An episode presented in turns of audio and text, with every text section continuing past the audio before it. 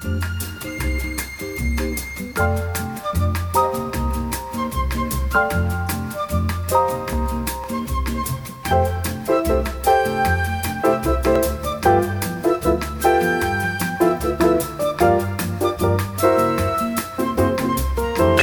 Bonjour, vous êtes sur Clap, euh, Clap, l'émission hebdomadaire consacrée à l'actualité, à l'actualité cinématographique des écrans Monceau. C'est sur Radio Alpa 107.3 FM Le Mans.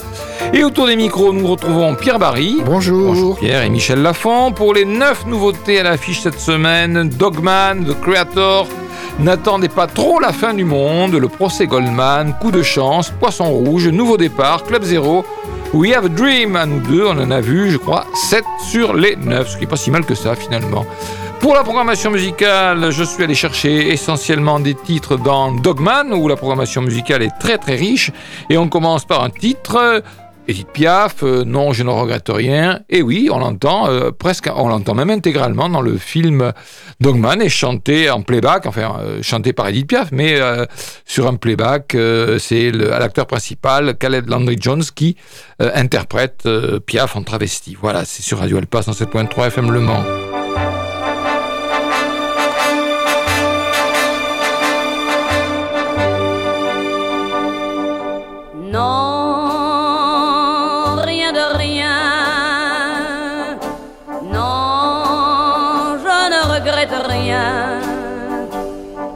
Le bien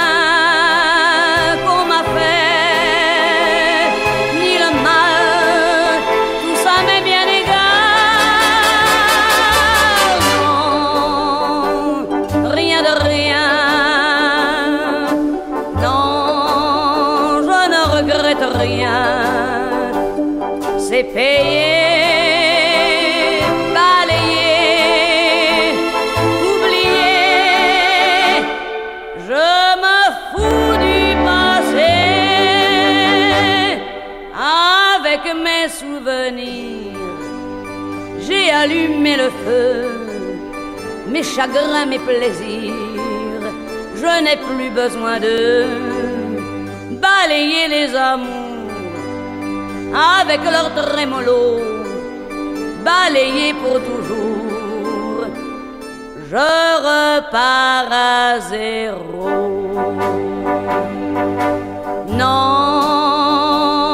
rien de rien.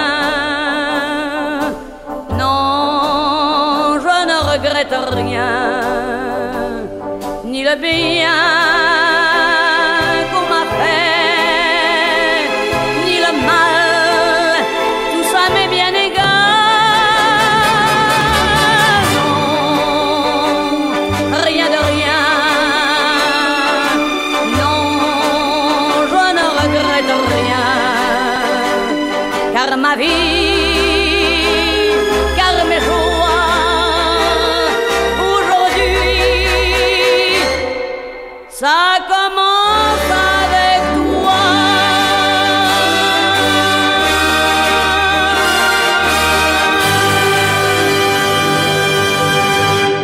Edith Piaf, évidemment, non, je ne regrette rien. Un titre que l'on entend dans le film Dogman, on entend aussi La Foule chanté par Edith Piaf dans le film. On entend aussi Marilyn Monroe, enfin on entend pas mal de chansons. Justement, ben, c'est le moment d'en parler de Dogman. Dogman est proposé au Pâté Quinconce, au Méga CGR et au Colisée. C'est partout proposé en VO et en VF, me semble-t-il. En tous les cas, au Colisée, c'est sûr qu'il y a de la VO. Euh, je pense qu'au Pâté, il y en a aussi et qu'au Méga, il y en a aussi. C'est un film de Luc Besson, réalisateur, scénariste, producteur, dialoguiste, né en 55. Il a commencé comme stagiaire, puis assistant réalisateur, réalisateur deuxième équipe, autant dire qu'il a monté tous les échelons de la hiérarchie. Puis, court-métrage, et le premier, 83, le dernier combat, un film qui avait marqué les esprits avec Pierre Jolivet, Jean Reno, Jean Bouise, 85, euh, Subway avec Isabelle Adjani et euh, Christophe Lambert, 88, Le Grand Bleu avec Jean Reno et Jean-Marc Barr. C'est à ce moment-là que ça se gâte avec la critique parce que une partie de la critique a détesté Le Grand Bleu. Et par la suite, eh bien, Luc Besson va avoir contre lui une bonne partie de la critique. Alors, on continue la filmographie. Nikita avec Anne Parillo. 91, euh, un documentaire, Atlantis, bon, bon. 94, Léon, avec Jean Reno, Nathalie Portman, pardon, Nathalie Portman. 97, Le cinquième élément avec Bruce Willis, euh, Mila Jovovich. Moi, j'avais beaucoup aimé ce film de science-fiction, mais bon. 99, Jeanne d'Arc avec Mila Jovovich, qui était à l'époque la compagne de Luc Besson et John Malkovich. 2005, Angel A avec Jamel Debbouze. 2006, ça, ça plaira aux enfants. Arthur et les Minimoys avec Freddie Highmore. 2009, Arthur et la vengeance de Malthazar. Et puis en 2010, Arthur, la guerre des deux mondes. Euh, voilà. Ensuite, 2010, Adèle Blanc-Sec. 2011, The Lady avec euh, Michel Yeo sur euh, Anson Suki. 2013, Malavita, ça c'est vraiment pas un très bon film avec Robert De Niro et Michel Pfeiffer. 2014, Lucie avec Scarlett Johansson. 2017, Valérian et la cité des mille planètes, un film qui n'a pas marché, qui n'était pourtant pas, moi je trouvais si mal que ça. 2019, Anna Anna, c'est un film euh, dans le droit fil de, de ces films comme Nikita, par exemple. Voilà, pour en savoir plus sur le film Dogman, eh bien, c'est Pierre Barry qu'il faut demander. Avec les principaux acteurs, tout d'abord, Caleb Landry Jones, Jojo T. Gibbs et Christopher Denham. Le synopsis. Il est court, l'incroyable histoire d'un enfant meurtri par la vie qui trouvera son salut grâce à l'amour que lui portent ses chiens. Et eh oui, la revue de presse. Alors, très, très, partagé. partagé. Et ça, c'est normal. C'était, j'aurais pu déjà dire avant que le film sorte que certains critiques allaient descendre le film. C'est une évidence. Alors, j'ai commencé par l'empathie. Le journal du dimanche avec Stéphanie Belpêche, un récit poignant porté par la performance renversante d'intelligence et de subtilité de Caleb Landry Jones, littéralement possédé par son personnage. Le Parisien par la rédaction, dans le rôle titre, Caleb Landry Jones, prix d'interprétation masculine à Cannes en 2021 pour son rôle de tueur de masse dans Nitram, sidère tant il se montre tantôt émouvant, effrayant, dérangeant. Ouest France, avec Philippe Lemoine, si le film pêche par certains excès, il emporte le spectateur dans un monde où la violence côtoie la naïveté. Paris Match avec Benjamin Locoge, Luc Besson signale l'un de ses meilleurs films, revenant sans trombone ni trompette à ce qu'il sait faire de mieux, du cinéma. Première avec Pierre Lune, avec cet acteur hors norme, Besson a trouvé un interprète à la hauteur de ses visions régressives. Le comédien accroche un nouveau rôle de weirdo ça veut dire oh, bizarre, hein. à son CV déjà bien perché. Rien de pervers ni de sulfureux ici. CLJ, c'est l'acteur, parvient juste à par son intensité à transcender son rôle de freak gentil et à pousser tous les curseurs dans le rouge, ce qu'on appelle une vraie perf. Lobs, avec NS, il y a que les initiales. Nicolas Chalère. D'accord. Le film a un joker, Caleb Landry Jones. L'acteur traverse avec une grâce miraculeuse ce nanar exalté qu'accompagne une opération de réhabilitation médiatique bien rodée de Saint-Luc. Et puis maintenant, on va passer aux vilains petits canards. Ils sont quand même nombreux. cinq, oui. Les échos avec Adrien Gombeau. Le réalisateur de Nikita revient avec un film brouillon et bruyant que quelques belles idées de mise en scène ne parviennent pas à sauver. Télérama, oh, toujours sévère Télérama. Marie Sauvion, un immense fatras que la performance sincère de Caleb Landry-Jones ne parvient pas à sauver.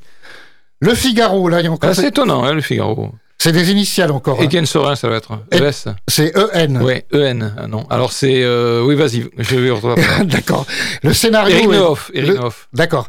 Le scénario est bêta d'une désarmante périlité filmée comme un, un clip des années 80.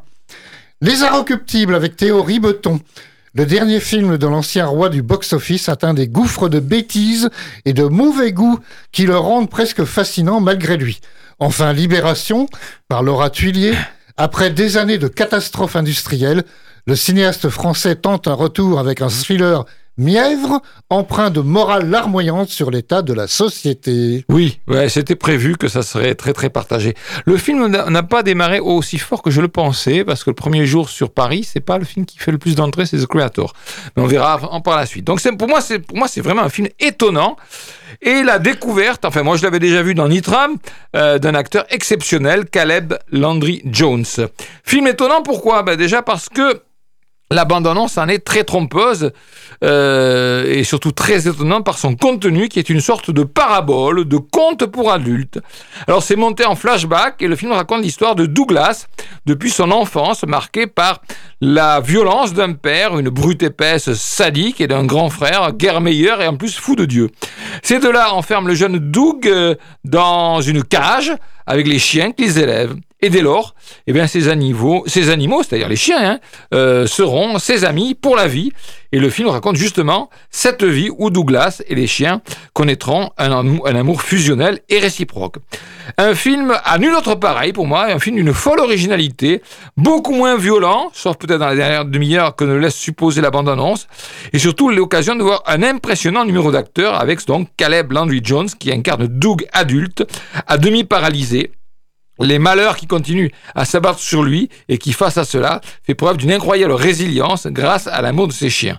Alors, c'est sûr, certains critiques ont fait la fine bouche, ça m'étonne pas, euh, surtout à propos de, ces nombreux aphorismes qui parsèment les dialogues, un petit peu comme le louche, hein, voyez, et qui évoquent de nombreux thèmes, que ce soit l'inégalité des richesses, la foi, Dieu, les relations avec les hommes. Hein. On se croirait dans un film de louche avec ces, ces aphorismes qui ne passent pas auprès de certains critiques, ça c'est sûr. Mais n'écoutez pas ces critiques-là, allez voir le film. Euh, c'est un film qu'on en voit, comme on en voit peu, euh, avec un scénario riche de rebondissements, de situations extraordinaires, et puis une BO surprenante avec le choix de ses titres. Je vous ai dit, il y a Marilyn Monroe, il y a euh, euh, Rhythmix, on va les écouter plus tard, euh, Edith Piaf, etc., etc. Et puis, eh ben, si vous aimez les chiens, c'est absolument indispensable parce que c'est un film qui clame euh, l'amour des chiens de la part de Luc Besson. Voilà, c'est un film qu'on peut voir en VO et en VF. La VF, moi je l'ai vu en VF. Euh, en avant-première. Et euh, la VF est de bonne qualité, donc euh, ça ne gêne pas d'aller le voir en VF. On peut le voir en VO et VF au Colisée, ça c'est sûr, certainement aussi en VO et VF au Pâté. Au Méga, on peut le voir aussi en salle Ice, ça c'est sûr que ça doit dépoter avec le son de la salle Ice. Voilà, ça s'appelle Dogman. The Creator, ben on peut le voir dans les mêmes cinémas, Colisée, Pathé Quinconce, Méga CGR, là aussi il doit y avoir VO et VF, ça c'est pratiquement certain. C'est un film réalisé par Gareth Edwards. Alors Gareth Edwards, ce n'est pas le célèbre rugbyman euh, du Pays de Galles, euh, mais euh, qui faisait une charnière mythique avec Phil Bennett, mais c'est un réalisateur scénariste britannique né en 75. Il a à son actif jusqu'à maintenant trois longs métrages, plus ce Creator. 2010 Monsters, 2014 Godzilla, avec euh, Aaron Taylor Johnson euh, et 2016 Rogue One, A Star Wars Story avec Felicity Jones. The Creator, 2h13 dans un futur proche, humains et intelligence artificielle se livrent une guerre sans merci. Soldat américain infiltré en Asie, Joshua est séparé de sa femme Maya au cours d'un assaut. Supposant que celle-ci est décédée, il rentre aux États-Unis complètement dévasté. Cinq ans plus tard, l'armée lui demande de revenir sur le terrain, craignant qu'une puissante intelligence artificielle n'ait créé une arme qui permette à l'Orient de gagner la guerre qu'elle livre à l'Occident. Sentant son utilisation proche, elle souhaite qu'il la trouve et la détruise. Lorsque la colonelle Jean Howell apprend à Joshua que Maya est peut-être en vie et qu'elle se trouverait dans la zone de combat, celui-ci trouve soudain un nouvel enjeu dans cette mission qu'il avait tout d'abord acceptée à contre-coeur. Cependant, peu après son arrivée en Asie, il découvre que l'arme en question n'est autre qu'une petite fille de 6 ans prénommée Alfie. Voilà, donc ça c'est le synopsis de The Creator, le début du film. Le Parisien, un spectacle total de l'ampleur d'un Blade Runner ou d'un Dune version 2021, bourré d'actions, d'effets spéciaux et de scènes dantesques qu'on peut prendre au premier degré pour un efficace divertissement. Aurélien Allen en cinématiseur, Gareth Edwards exorcise Rogue One et réalise enfin le grand spectacle humain et incarné qui ne faisait qu'affleurer dans ses précédents films. Olivier Lannes dans euh, Libération. C'est un film qui réjouit, balade loin de l'Occident, surprend par son impertinence politique, électrise les yeux et le moral après des années à voir le cinéma à grand spectacle, s'empêtrer dans des formules et des manières de faire qui donnaient de plus en plus sérieusement le sentiment d'un assèchement. Jérémy Oro dans l'écran fantastique, allons droit au but. The Creator est une franche réussite. Gareth Edwards offre un film de science-fiction à la fois gracieux, soigné et spectaculaire dans le sillage du Dune de Denis Villeneuve.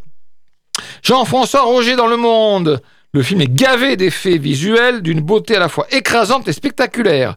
Le cinéaste invente un monde sous nos yeux qui se nourrit de la réalité. Il a repéré ces lieux dans des divers pays d'Asie pour mieux la transformer en cauchemar futuriste. Nicolas Chalère dans l'Obs, l'univers est dingue, créé de toutes pièces par Gareth Edwards, réalisateur, du meilleur Star Wars récent, dont, euh, Rogue One bien sûr, dont on retrouve l'imaginaire imprégné de culture orientale et les visions dantesques qui font ici écho à la guerre du Vietnam, mais ce blockbuster ambitieux souffre d'un récit décousu ou précipité. Philippe Gage dans Le Point, un blockbuster de science-fiction inégal mais foisonnant.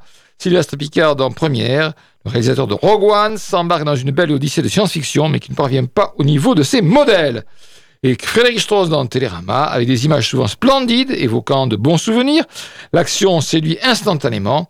La fable sur le progrès est un peu moins agile, mais le plaisir est au rendez-vous, et le valeureux John David Washington, qu'on avait vu dans Tenet, n'y est pas pour rien. Donc, plutôt favorable cette revue de presse. Moi, je suis un peu moins enthousiaste euh, à propos de ce, euh, Creator. Donc, euh, c'est visuellement superbe, scénaristiquement beaucoup moins convaincant. le film commence par un très long prologue, un très long prologue où il vaut mieux être très concentré, bien concentré, vu la masse d'informations qui sont données et qui sont importantes pour la suite. Donc, être bien concentré dès le départ dans ce film. Donc, dans un futur relativement proche, relativement proche en 2070 quand même, hein. les humains et donc des humanoïdes programmés par intelligence artificielle qui ont échappé à leurs concepteurs sont en guerre. Voilà. Et c'est là que, pour moi, se situe déjà le péché originel du film, parce que les humains, alors ici c'est des militaires américains, sont les méchants. Bon, ça à la limite, on a l'habitude de voir les militaires américains méchants dans les films. Bon, euh, c'est comme ça, c'est un élément de la haine de soi qui caractérise aujourd'hui une bonne partie de la pensée occidentale. Mais passons sur la parenthèse. Et euh, en ce sens, le film est tout à fait dans le droit fil de ces films à tendance un peu woke. Les gentils, eh bien c'est les humanoïdes. Euh, ces humanoïdes, donc quand même, on nous dit qu'ils sont, qu'ils ont lâché une bombe nucléaire sur Los Angeles. C'est quand même de drôle de, de gentils enfin bon. bizarre. Voilà, mais on nous explique après qu'en fait, ils n'ont pas vraiment voulu le lancer. Enfin bon, bref. Et donc, euh, ces, ces, ces, ces, humanoïdes, ces robots, se sont réfugiés en Asie, où ils sont acceptés par la population. Alors, on va savoir pourquoi ils sont acceptés par la population, s'ils sont si gentils que ça.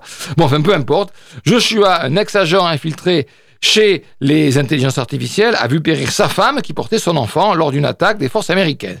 Cinq ans plus tard, il est rappelé pour traquer une sorte de super cerveau d'intelligence artificielle qui pourrait détruire l'humanité, nous dit-on, et qui va s'avérer se présenter sous les traits d'un enfant, une petite fille. Voilà. Bon, ça c'est le, synopsis.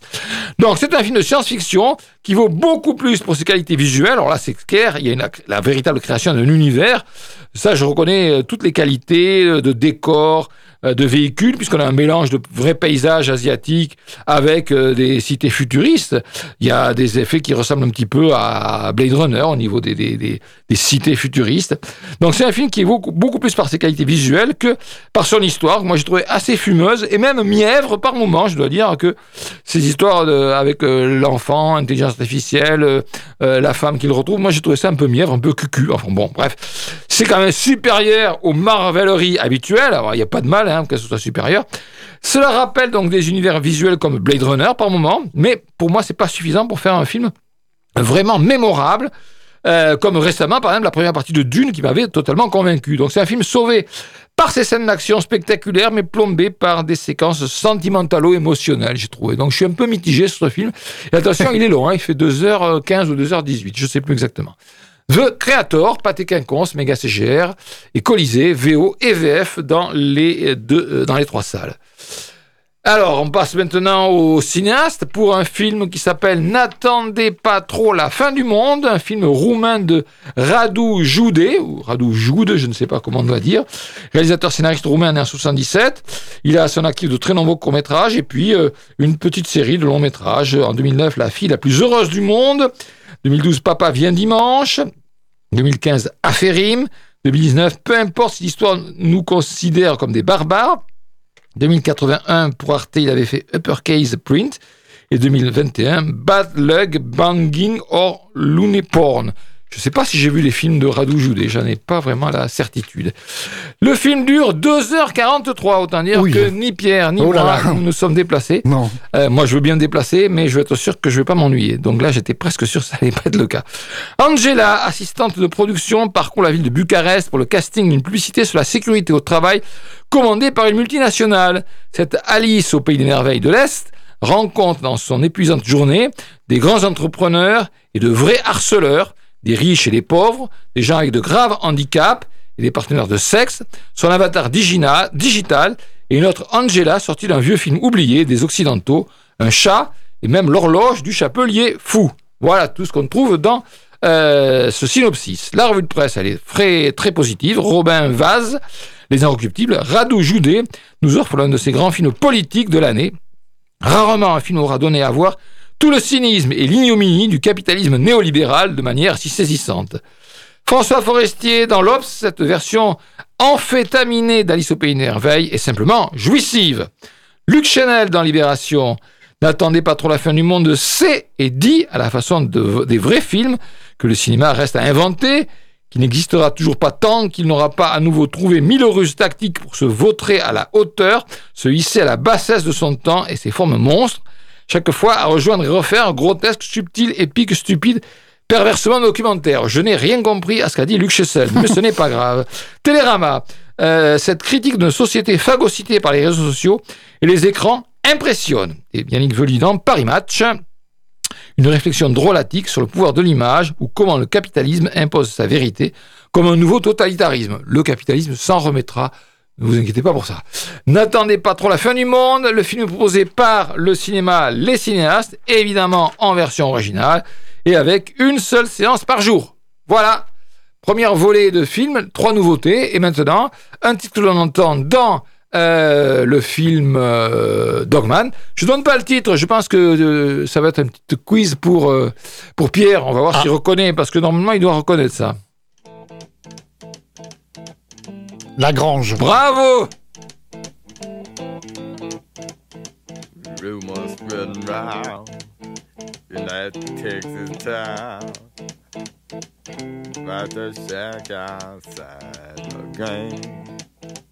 You know what I'm talking about. Just let me know if you wanna go to that whole mile on the range. They got a lot of nice girls. Huh?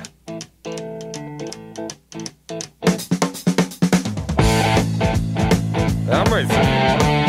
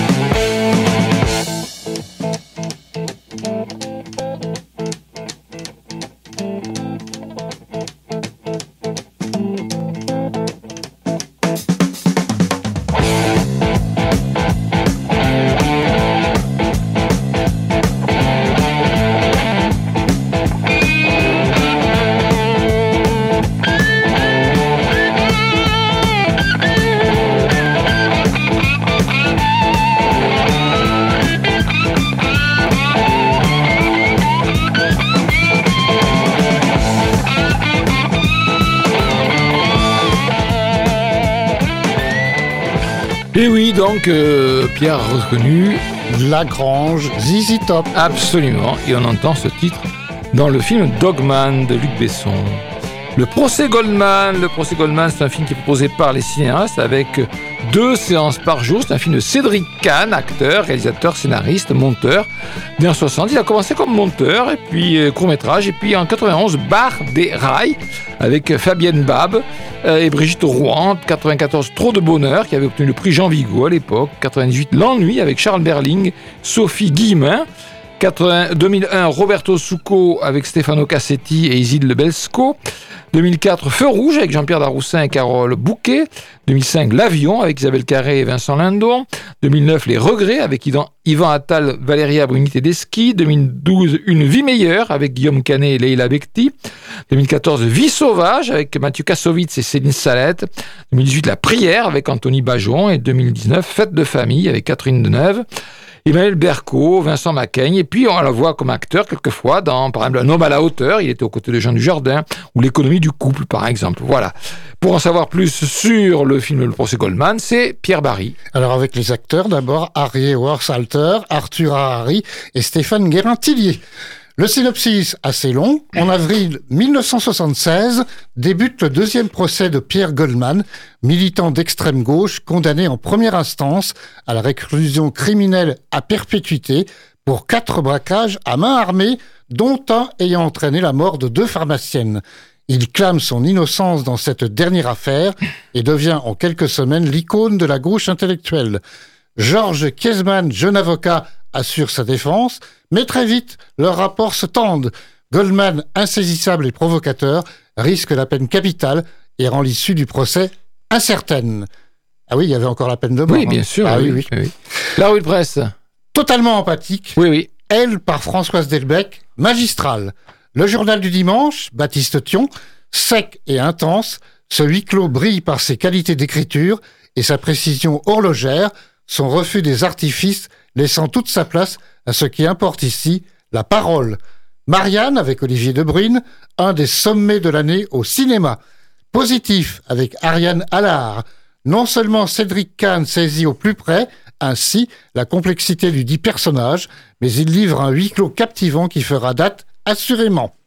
L'Obs avec Sophie Grassin, interprétée avec brio par Arié Warsalter dans le rôle complexe de Goldman, et Arthur Harari, hallucinant de justesse en Cageman, écho à notre époque, racisme, antisémitisme, police taxée de xénophobie. Le procès Goldman est un film brillant et politique sur le verbe, mais surtout sur la dialectique. Le Figaro avec Eric Neuhoff, un film sobre et rugueux. Le Parisien avec la rédaction, on a beau connaître l'issue, le suspense intellectuel est brillant, la justice est explorée dans ses vertiges, si humains, quand aucune preuve scientifique ne vient à la rescousse. Enfin, première, avec Thomas Borez, le procès Goldman est le film d'un portraitiste, un portraitiste, selon celui ou celle qui parle ou écoute, le choix des compositions renforce subtilement l'implacable logique narrative. Voilà, ça s'appelle le procès Goldman, c'est proposé par les cinéastes avec deux séances par jour. Alors les films de procès font en général de très bons films, si on n'est pas un manche comme réalisateur. On a vu par exemple récemment Anatomie d'une chute, qui était excellent. Et eh bien celui-ci, ce procès Goldman, ne déroge pas à cette règle, euh, centré uniquement sur le procès depuis son premier jour et jusqu'à celui du verdict, hein, du premier jour à celui du verdict, le dispositif scénique fait qu'on ne ressort pas une seule seconde du tribunal. Il n'y a par exemple pas un seul flashback pour euh, relater les faits qui ont mené jusque-là. Juste le procès et le dispositif judiciaire. C'est rien que ça. Donc on a le rappel des faits qui vont amener à, à ce procès qui est révélé sous la forme de quelques cartons introductifs. Et ensuite, on entre tout de suite dans le vif du sujet avec le contexte de l'époque, les personnalités et le passé de Goldman, euh, ce qui lui est reproché, ce qu'il reconnaît, les braquages, et ce qu'il nie farouchement, l'assassinat de deux pharmaciennes du boulevard Richard Lenoir lors d'un coup qui aurait mal tourné, enfin qui a mal tourné. Le film euh, propose le défilé des témoins, les interventions de l'avocat de la partie civile, remarquable Nicolas Briançon, qui crève vraiment l'écran, l'avocat général, les avocats de la défense et leur conflit avec celui qu'ils défendent, euh, celui qu'ils défendent, c'est Goldman, un homme à la personnalité complexe, révolutionnaire et idéaliste, devenu braqueur de droit commun, qui s'est fourvoyé. Euh, voilà, euh, un type à la répartie vive, sans concession, froid. Le film montre aussi ses soutiens à l'intelligentsia parisienne de l'époque, toujours prête à soutenir les héros euh, autoproclamés de la lutte anticapitaliste et anti-ordre bourgeois, forcément raciste, cet ordre bourgeois, et les témoins également oculaires, donc que la défense fait tout pour euh, décrédibilisé. On voit également la police intervenir, enfin les différents commissaires de police qui ont eu affaire à l'enquête. Le film montre à la perfection le rôle de tout ce monde qui cherche à influencer la décision finale du jury à coup de joutes oratoires brillantes. Alors c'est fait avec une grande sobriété, sans rechercher le coup de théâtre qui n'existe pas puisque c'est la relation du procès et rien que la relation du procès. Seul compte la force de conviction et la personnalité des protagonistes. Un film brillant, brillant, puissant, à voir absolument, quelle que soit son opinion sur l'affaire ou la culpabilité ou non de, ou non de Goldman. Alors Goldman c'est le demi-frère de qui vous savez. D'ailleurs on le voit là, qui vous savez dans le, dans le film. Oui. Ah bon? C'est le demi-frère euh, et euh, Jean-Jacques Goldman apparaît dans le procès. Alors évidemment, un acteur qui joue, il joue, il dit pas un mot, mais il est dans la, dans la, dans la, Oh. dans la, pou- dans la- dans la- dans le prétoire, enfin, euh, dans la salle d'audience. Voilà. Le procès Goldman, vous l'avez compris, pour moi, c'est vraiment le film à voir cette semaine, absolument, au cinéaste. Coup de chance, coup de chance, c'est un film de Woody Allen. Alors, je vais pas vous faire la filmographie de Woody Allen. Sachez simplement que c'est son 50e Oula. long métrage. Oui. On va simplement parler des 3-4 derniers. Euh, en 2016, Café Society avec J.C. Eisenberg et Kristen Stewart. 2018, Wonder Wheel. Alors, ça, c'était pas une comédie, c'était plutôt la, veine dramatique avec Kate Winslet et Justin Timberlake. 2019, moi, j'avais beaucoup aimé, moi, Un jour de pluie à New York Ah avec oui. Timothée Chalamet et Elle Fanning. Et puis 2022, moi, j'ai aussi aimé Rifkin's Festival avec Wallace Shawn et Gina Gershon. Mais évidemment, euh, Woody Allen, c'est aussi euh, Manhattan, c'est aussi euh, Coup de feu sur Broadway, euh, Match Point, et etc., etc. Je dis, il y a 50, c'est son 50e long métrage à Woody Allen. Ça dure 1h33. C'est proposé aux cinéastes, au Pathé Quinconce et au Méga CGR. Et comme c'est un film avec des acteurs français, c'est partout proposé en version française, puisqu'il n'y a qu'une version française. Ce qui est logique. Fanny et Jean, tout du couple idéal, épanouis dans leur vie professionnelle, ils habitent un magnifique appartement dans les beaux quartiers de Paris et semblent amoureux comme au premier jour. Mais lorsque Fanny croise par hasard Alain, ancien camarade de lycée, elle est aussitôt chavirée, ils se revoient très vite et se rapprochent de plus en plus. Et bien là, vous, croiriez, vous ne le croiriez pas, mais je vais vous le prouver. Ben, la critique n'a pas été bonne. C'est peut-être la première fois que Woody Allen se fait autant descendre par la critique. Il y a quand même quelques critiques favorables. Hein. Caroline Vivier dans 20 minutes qui parle d'un thriller malicieux, ou Olivier Delcroix dans Le Figaro pour son premier film tourné en français. Woody Allen s'offre un conte féroce aux allures de vaudeville avec Lou Delage et Melville Poupeau. Une surprise qui détonne. Ça se gâte un petit peu avec le Parisien. On cherche en vain un peu de complexité, de noirceur ou d'humour dans ce, dans vaudeville. Pendant plus d'une heure, le cinéaste s'en affranchit totalement pour livrer une romance hors sol. Les dialogues, paresseux, semblent bégayer et on a parfois l'impression de regarder un film mal doublé. Après un long coup de mou, coup de chance devient plus savoureux. Et puis ensuite, je vous l'ai dit, ça se gâte sérieusement. Le monde, coup de chance sur une mise en scène linéaire, de dialogue poussif et ses couleurs rehaussées jurent sur l'écran. Marie Sauvion Télérama, le New Yorkais revient à Paris, mais sans magie. Melville Poupeau et Lou Delage marivaude sans éclat dans ce vaudeville banal et clichetonneux sur les habitants de la ville lumière. Dommage. François Forestier dans on y reconnaît Woody, mais sans Allen. Lou Delage est craquante, certes, mais ce 55e, ah, 55e film, film est-il celui de trop? On passe. Thierry Chaise dans West France. Dialogue, écriture des personnages, gestion des rebondissements. Tout sonne aussi faux que daté. Julien Marcillon dans Télé 7 jours. Un triangle amoureux réchauffé, aux allures de roman photo désuet, une impression d'artificialité accentuée par des dialogues aussi convenus que surjoués. Alors avant de laisser la parole à Pierre qui va réhabiliter le film, Oh oui. je vais être aussi euh, sévère à le film. hein, exactement. On est bien obligé de reconnaître que le film, eh bien, c'est une banale histoire d'adultère et de crime, plus dans l'esprit d'un thriller à la Chabrol que les habituels films de Woody Allen, euh, euh, du moins ceux dans la veine humoristique. Ici, euh, tenez-vous bien, en 1h30, pas une réplique caustique, pas une punchline, pas une réflexion amusante, un comble pour celui pour qui c'est quand même la spécialité, et ça a été la spécialité tout au long de sa carrière, sauf bien entendu dans ses films bergmaniens, évidemment. Matchpoint, dans la même veine, était quand même autrement plus percutant. Voilà, donc l'histoire, c'est celle de Fanny, une belle jeune femme travaillant dans une maison d'enchères, euh, à- mariée à Jean. Jean, c'est un séduisant et riche financier, pas très clair finalement. Heureuse en mariage et amoureuse comme au premier jour.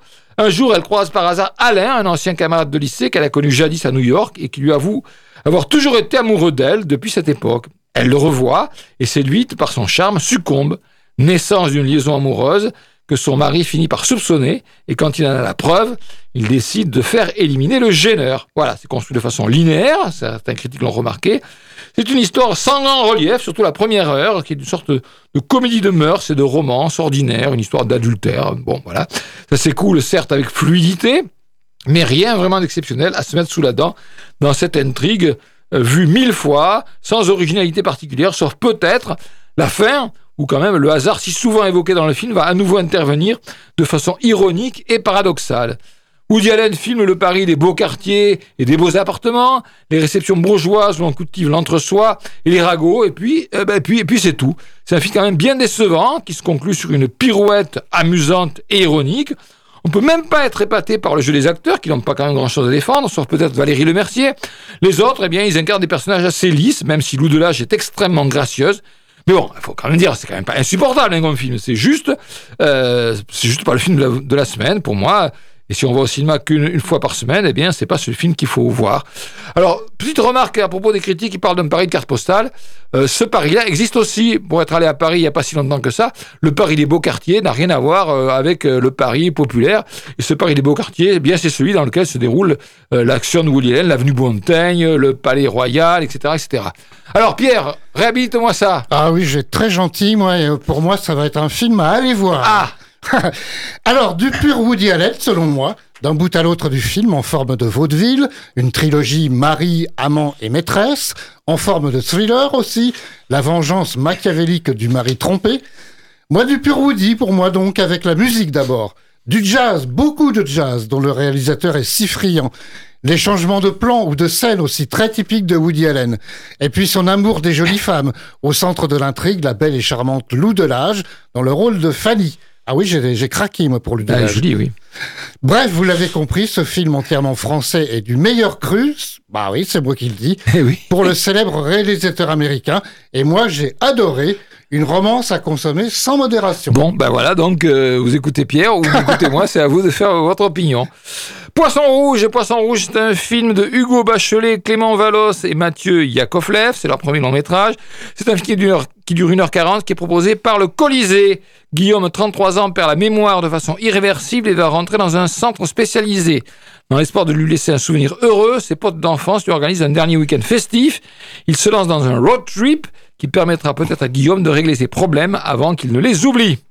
Xavier Lerper dans un film copain, sans moyens, avec une vraie énergie et très attachant. Augustin Pietron Locatelli dans le Télérama, bâti autour de dialogues en partie imaginés par les comédiens, qui forment à la vie une petite troupe d'improvisation. Cette comédie flotte parfois, mais frappe juste par petites touches quand elle explore les angoisses des auteurs à propos de l'amitié ou le rapport de Guillaume à une famille bien amochée. Emma Poésie dans Première. Si le scénario de ce mélo propose quelques vagues péripéties, il n'offre aucune résolution à ces pauvres personnages, à quelques exceptions près, Denis Lavant qui a de s'être trompé de film, les comédiens sont aussi mauvais que la trame narrative, incapable de choisir son camp entre humour et émotion. Poisson rouge, 1h40, le Colisée, pas vu, pas eu très envie. Allez, petite pause musicale, on entend ça dans le film euh, Dogman. Là aussi, petit quiz pour euh, Pierre, mais il va ah. forcément reconnaître dès les premières mesures. Eurythmics. Et bien sûr, voilà. Sweet Dreams. Exact.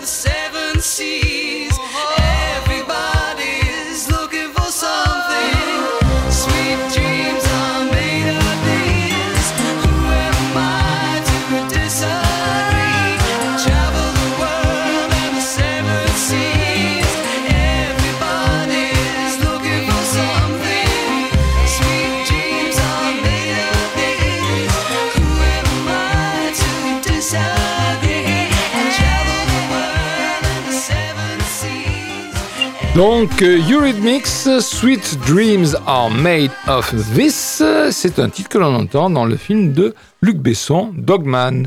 Nouveau départ, nouveau départ, c'est proposé par le Colisée, le Méga CGR et le Pâté Quinconce. C'est un film français de Philippe Lefebvre, acteur, réalisateur et scénariste. Il avait réalisé en 2008 Le Siffleur avec François Berléand et Thierry Lhermitte. En 2018, J'ai 10 ans avec euh, Fred Testo et Amel Chabi. Et il a aussi à son actif de nombreux épisodes de la série Fais pas ci, fais pas ça, ou la série Sam. Pierre Barry va vous en dire un peu plus sur ce film euh, Nouveau Départ. Avec les principaux acteurs Franck Dubosc, Karine Viard, Clotilde Courreau. Oui. Synopsis. Amoureux de Diane comme au premier jour, Alain traverse la cinquantaine sans crise. Même le départ des enfants, il l'a bien vécu. Diane, moins. Cette période, elle l'entame avec la sensation qu'elle pourrait mourir d'ennui ou d'angoisse. Pour Alain, qui voit pour la première fois son couple vaciller, il est temps de se poser des questions essentielles et de prendre un risque majeur après 30 ans de vie commune, quitter Diane pour réveiller la flamme et l'envie de se retrouver. Nouveau départ, c'est l'histoire d'une histoire d'amour à quitte ou double. Alors, il y a beaucoup de bonnes critiques. 20 minutes par Caroline Vier. Franck Dubosc a rarement été aussi émouvant que dans ce rôle d'époux amoureux de sa femme, au point de l'étouffer et de lui donner envie d'aller voir ailleurs. Karine Viard se met au diapason en mère de famille, décidant soudain de sortir du moule où sa vie l'a longtemps enfermée. Le Parisien, par l'ensemble de la rédaction, si le film est si réussi, c'est aussi parce qu'il provient d'une équipe de copains le réalisateur Philippe Lefebvre a réuni à l'écran ses amis de 40 ans, Karine Viard et Franck Dubosc, et tous y prennent un plaisir palpable avec l'aide de second rôle épatants, dont Clotilde Courreau qui livre un sacré numéro. Télérama, avec Guillemette Odissino, face à cette grande comédienne pimpante et sans gêne, mais aussi à Clotilde Courreau, formidable quand elle compare les hommes à des voitures, Dubosc épate par sa sobriété et un humour millimétré un nouveau départ pour l'acteur? Point d'interrogation. Le Figaro avec des initiales à ES. Étienne Sorin. D'accord. Comédie du remariage, genre popularisé à Hollywood dans les années 30. New York, Miami, cette sacrée vérité, l'impossible Monsieur Bébé.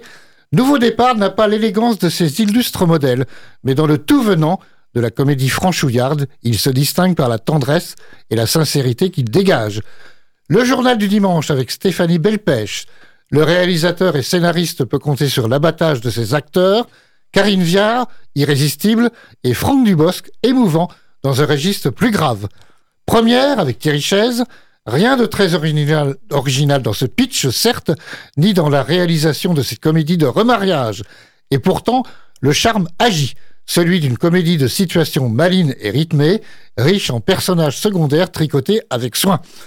Et puis je vais finir par ceux qui ont moins aimé. La Croix, avec Corinne, Corinne Renou-Nativelle. Cette comédie douce amère ne surprend pas par l'originalité de son récit, ni de sa mise en scène, mais quelques répliques font mouche. Enfin, Le Monde, avec euh, Véco, Véronique peut-être Oui. V, Véronique Co. C'est la règle de la comédie sentimentale, laquelle manœuvre ici au milieu de plusieurs thèmes de notre époque, la séduction post-MeToo, la, vie d'une femme après 50 ans, les affres de la ménopause, le malaise des hommes, avec une légèreté un peu forcée, qui viennent de surcroît plomber quelques lourdeurs scénaristiques. Oui, donc Nouveau Départ, c'est au Colisée, au Pâté Quinconce et au Méga CGR. C'est une comédie sur le thème de l'usure du couple et la passion qui s'étiole. Alain et Diane sont des quinquagénaires, ils sont mariés depuis 30 ans. Lui est un pianiste de concert, elle est rédactrice d'un journal féminin style Cosmo, vous voyez un petit peu. Leurs enfants sont grands et ont quitté la maison. Euh, lui est toujours euh, très amoureux de sa femme. Elle, mm, elle est plus insatisfaite, moins enthousiaste, elle se sent étouffée, voilà. Donc sur un qui la crise va éclater entre eux et ils vont se séparer. Mais comme dans une comédie, ça finira bien, je vous rassure. Donc c'est une sympathique comédie de remariage, comme on dit, qui brasse bien des thèmes dans l'air du temps, les relations au bureau post-MeToo, les couples de lesbiennes qui ont fait une PMA, la drague euh, à l'époque de Tinder. Voilà, tous ces thèmes-là sont évoqués dans le film, euh, avec, comme il se doit, des personnages secondaires pittoresques, l'inévitable meilleur ami euh, gaffeur euh, et euh, la bonne copine complice. Euh, alors le, le, le pote gaffeur, c'est le copain de lui, et la bonne copine complice, c'est la copine d'elle. Voilà, donc ces personnages secondaires, d'ailleurs, on les perd un petit peu en cours de rouge. Je sais pas trop pourquoi, parce que c'était vraiment des personnages bien vus. Alors tout ceci ici est prévisible de bout en bout, c'est gentil, c'est agréable à regarder hein, avec des acteurs qui assurent, euh, en premier lieu Franck Dubosc et Karine Viard. C'est arrangé dans les comédies douce amère, comme on en voit quand même beaucoup, beaucoup. C'est pas dérangeant, c'est bien propre sur euh, soi et ça fait passer un bon moment. On sourit quand même à quelques répliques, la situation. Voilà, c'est tout. C'est une, une, banale comédie euh, comme on en voit quasiment une tous les 15 jours sur les écrans des cinémas.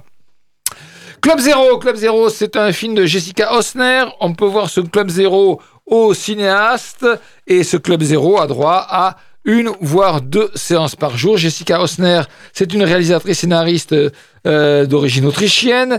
Elle a à son actif un court métrage, un moyen métrage et puis des longs métrages. Je vous cite les titres parce que je, je les ai peut-être vus, mais ça m'a rien, me dit rien du tout. 2003, Lovely Rita. 2004, Hôtel. 2009, Lourdes. Ça a été tourné en France avec Sylvie Testu, Léa Seydoux et Bruno Todeschini. 2014, Amour fou. Et 2019, euh, Little Joe avec Ben Whishaw. Euh, j'ai peut-être vu ces films-là, mais ils m'ont pas marqué, hein, franchement. Club Zéro, ça dure 1h50. Miss Novak rejoint un lycée privé où elle initie un cours de nutrition avec un concept innovant bousculant les habitudes alimentaires, sans qu'elle éveille les soupçons des professeurs et des parents. Certains élèves tombent sous son emprise et intègrent le cercle très fermé du mystérieux Club Zéro. Alors là, on aime ou on n'aime pas. Hein. Donc l'humanité, ils aiment. Cyprien Cadéo. Club Zéro ne nous laisse pas, contrairement aux protagonistes, sur notre fin. Ah, ah jeu de mots. Le film s'inscrit avec panache dans la longue tradition des satires de la bourgeoisie et dépasse même la critique de la classe qui l'égratigne. Bertrand de Saint-Vincent de Figaro, c'est un chef-d'œuvre de lucidité glaçante. On en sort en tutubant, l'estomac noué. Olivier de Bruyne dans Marianne, cette fiction grinçante sur les nouvelles religions pseudo-écolo et leurs adeptes ne laisse pas indifférent. Et eh bien maintenant, passe à ceux qui n'ont pas aimé. Céline Rouden dans La Croix. Un conte glaçant et une satire féroce de notre époque qui sombre très vite dans la caricature. Fabrice Leclerc dans Paris Match, force est de constater que l'envie de satire de Osner atteint vite ses limites dans Club Zéro, au sujet passionnant, les ravages de la nourriture saine dans les jeunes générations, mais à la facture bien light. Marie-Lou Duponchel, si dans Les Irrecuptibles, si le film de Jessica Osner apparaît aussi inepte et consternant, c'est qu'au-delà de son très maigre et paresseux dispositif formel semblable à un algorithme, il se révèle également d'une pauvreté intellectuelle criante. On peut dire qu'il n'a pas aimé. Hein. Euh, François Léger en première, englué dans la satire faussement saillante, Club Zéro torpille toute possibilité de créer le malaise, une inoffensive scène de vomi ingurgité, pas si drôle et toujours là où on l'attend. Cécile Muri dans Télérama se compte sur les dérives hygiénistes et piégé par son esthétique épurée et son cynisme. Alors, on est deux à l'avoir vu, et une fois de plus, on n'est pas d'accord. Moi, j'ai aimé, et Pierre, il va vous en dire le plus grand mal. voilà, bon, on est dans un pensionnat privé pour enfants de la haute société, friqués. C'est un petit groupe d'élèves qui va tomber sous l'influence de leur jeune professeur, euh, Miss Novak, professeur de nutrition. Oui, il y a que dans les écoles privées qu'on peut avoir des professeurs de nutrition. Hein. Eh bien, Miss Novak, elle est bien propre sur elle. Euh, c'est pour cela qu'elle n'avait d'ailleurs euh, au départ aucun soupçon, bien au contraire, de la part de l'administration ou des parents. Mais, mais progressivement, elle va initier ses élèves à la pratique de l'alimentation consciente. Alors, Kesako, eh bien, en fait, il s'agit de progressivement cesser de s'alimenter pour atteindre un état de conscience supérieure. Donc voilà, le film décrit ce mécanisme d'emprise sur ces jeunes qui vont y adhérer pour diverses raisons, qui sont autant de failles dans lesquelles eh Miss Novak va s'engouffrer. Voilà, donc euh, il y a par exemple chez certains la volonté de maigrir pour se conformer au canon esthétique euh, de l'époque. Il y a pour d'autres le souci écologique, euh, New Age, c'est-à-dire il faut plus manger de viande, plus manger de, parce que l'agriculture est une catastrophe pour la planète. Voilà, et ça ne sert à rien d'enrichir les industries agroalimentaires. Bref, toutes les lubies écolos, collapsologues, complotistes qui sont dans l'air du temps sont évoquées pour adhérer à cette, à cette mise Est assez, assez pratique. Et ce, afin d'atteindre une sorte d'élite d'élus, le Club Zéro. Alors, c'est filmé de façon extrêmement clinique, avec beaucoup de froideur, en plan fixe, très structuré, avec des zooms avant ou zooms arrière, sans la moindre empathie pour les personnages.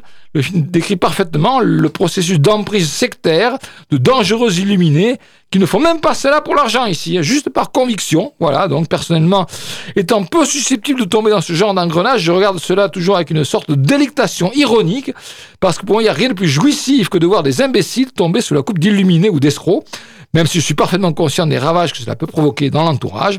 Ici, euh, l'entourage sont des parents, le plus souvent adeptes de l'éducation positive et incapables de poser des barrières dans leur éducation, tant ils sont dépassés par les événements et dans l'impossibilité de réagir avant que cela prenne une proportion irréversible. Bref, c'est un film radical, glacial, avec un vrai style visuel qui, en plus, ne plaide pas beaucoup pour l'adoption de l'uniforme à l'école, tant cet uniforme de cet établissement est hideux. Alors, Pierre Berberk. Bah oui, parce que je pense aux scènes de vomi, je suis sorti un peu avec la nausée. Hein. Club Zero, donc, je serais tenté de dire même Club Zero, puisqu'il s'agit d'un film britannique, donc en anglais et en VO au cinéaste. J'ai vu ce long métrage comme une sorte de secte aux tendances politico-religieuses. Une professeure d'enseignement secondaire initie ses élèves à une nutrition quasi inexistante, ce qui n'est pas sans bousculer le bien-pensant des parents qui veulent expulser la prof merveilleusement interprétée, ah, je l'avoue quand même, par Mia Wasikowska. Il faut manger peu ou prou pour sauver la planète, une expression très mode. Ce film est inspiré du réel, selon la réalisatrice Jessica Auster, je la cite. À l'époque des années 80, une amie à moi est devenue anorexique. Je sais qu'il est difficile d'en sortir et de se remettre à manger. Fin de citation. Ce film, pourtant présenté à Cannes, m'a laissé très perplexe et j'ai trouvé qu'il y avait quelques longueurs. Voilà, alors oui, je, dis, je ne nie pas les longueurs. Hein. Oui. Bon. Alors, euh, ben, on n'a pas trop le temps de vous faire euh, quelque chose sur We Have a Dream. On va simplement citer le film. We Have a Dream, c'est un documentaire de Pascal Plisson. C'est proposé par le Colisée. Je vous dis juste le thème, qui a dit que vivre avec un handicap signifiait renoncer à ses plus grands rêves. À travers le monde, Pascal Plisson est allé à la rencontre de Xavier, Charles Antonio, Maud, Nirmala et Kendo, des enfants extraordinaires qui vont prouver que l'amour, l'éducation inclusive, l'humour et le courage peuvent déplacer les montagnes et que le destin est parfois plein de surprises. Ça s'appelle We Have Dream, un documentaire 1h36 proposé par le Colisée. Voilà, allez, les films à l'annonce pour la semaine prochaine. Alors, c'est la seule avant-première qu'il y a cette semaine, c'est dimanche. Dimanche 1er octobre, c'est la Patte Patrouille. Alors la Patte Patrouille, c'est un dessin animé. Alors, il y a deux horaires possibles. Au Colisée, c'est 11h, 14h. Au Pâté, c'est 11h, 14h10. Et au Méga CGR, c'est 11h15, 13h30. C'est vraiment pour les enfants, la Patte Patrouille. Ça sortira le 11 octobre. Pourtant, on n'est pas encore en vacances, mais bon. Ah, pas le 11, Non, non, non, pas encore. Alors, les films de l'affiche la semaine prochaine, il y aura Bernadette, le film sur Bernadette Chirac que j'ai vu et que j'ai adoré, avec, Avec Catherine Catherine Deneuve et Denis ouais. Podalides. Il y aura Le règne animal de Thomas Caillé, avec Romain Duris, Paul Kircher et Adèle Exarchopoulos, que j'ai vu et que j'ai beaucoup moins aimé. Mhm. Il y aura Entre les lignes de Eva Husson. Et il y aura l'autre Laurence de Claude Schmitz avec Olivier Rabourdin. Voilà, c'est là, ces quatre, je suis sûr qu'ils y seront. Il y en aura peut-être d'autres. Alors cette semaine, Pierre, il vous recommande Ah, je recommande chaudement Coup de chance de Woody Allen. et moi, je recommande très chaudement le procès Goldman et Dogman. Voilà, sur ces bonnes paroles, on va vous souhaiter une excellente semaine cinématographique et on vous dit à la semaine prochaine sur les ondes de Radio Alpa. Au revoir. FM Le Mans.